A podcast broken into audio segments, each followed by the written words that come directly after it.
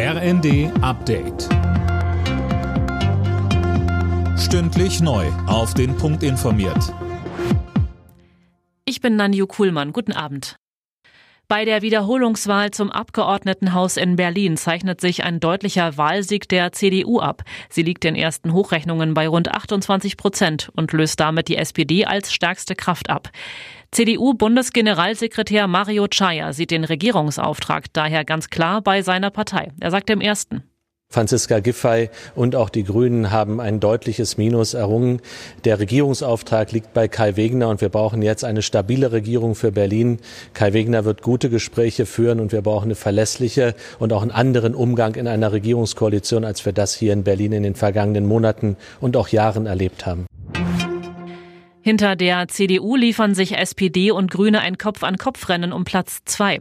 Beide liegen in den ersten Hochrechnungen bei um die 18 Prozent.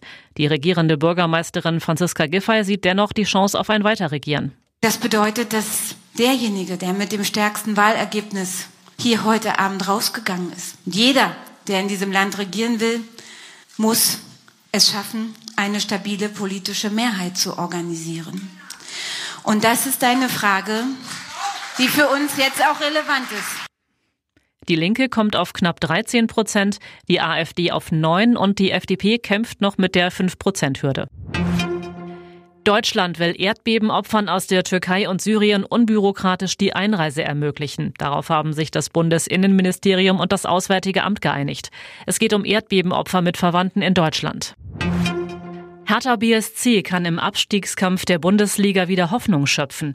Gegen Borussia Mönchengladbach gewann die Hertha mit 4 zu 1. Mit dem Sieg klettern die Berliner auf den Relegationsrang 16. Alle Nachrichten auf rnd.de